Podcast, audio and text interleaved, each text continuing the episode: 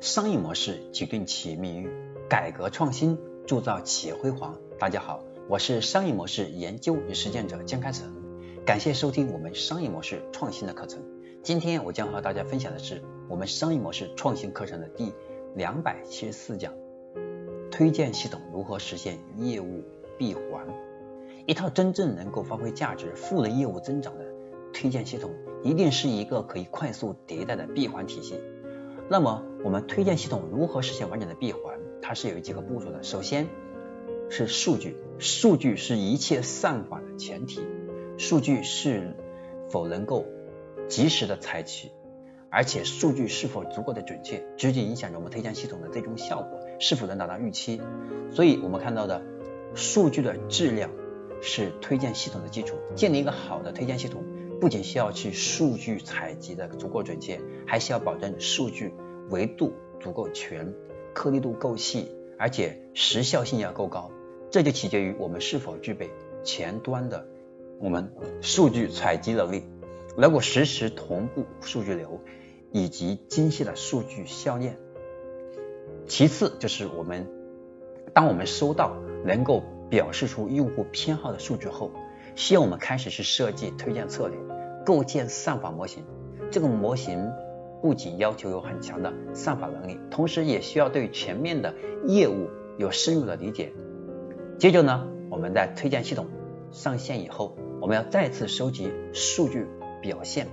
对我们的推荐效果进行多维的验证分析，了解了具体的用户行为反馈，评估我们的数据指标。再根据我们具体的指标表现，进一步去调整我们的模型参数和策略设计等等，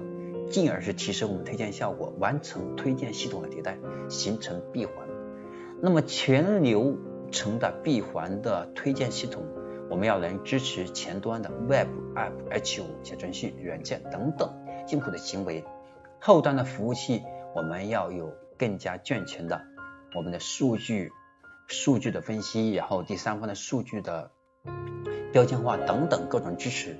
而且我们存储的数据要有更加细的颗粒度，利用我们比较系统而又比较准确的我们的数据的算法，能够把我们的系统的精准度提升上来，这样才能保证我们的推荐系统是有效的，才能保证到我们给用户推荐的才真正是用户可能会感兴趣的。所以我们在推荐我们的，在我们的推荐给用户想要的东西之前，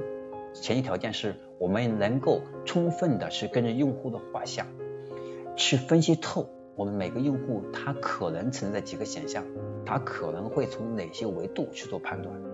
那这样就反向给我们进行推荐系统的算法提供有效的空间。所以我们过去的推荐算法很多时候是我们个人设计出来的，那么这样有个优点就是推荐很快。那它有个另外的一个弊端就是呢，我们我们的算法模型可能和用户的心智的模型推荐算法是不匹配的，所以用户想看到的和我们想让他看到的是有差距的。那么这就不利于我们的推荐算法，反而可能给用户带来的是骚扰。啊，这个是我们需要注意的。那这是我今天简单的和大家分享了一下，我们推荐系统应该如何去实现业务闭环。这是我们第两百七十四讲的内容。希望大家能够消化吸收，用在我们实际的工作上。那么下一讲我将和大家分享的是第两百七十五讲，我们小程序如何去玩转我们平台赋能和和我们如何去做私域，我们如何把小程序这个工具用好，来帮助我们企业去打造赋能的平台，同时把我们的私域流量的闭环建起来。这是我们两百七十五讲的内容。我是商业模式研究与实践者江开成，今天我的分享就到这里，我们下一讲再见。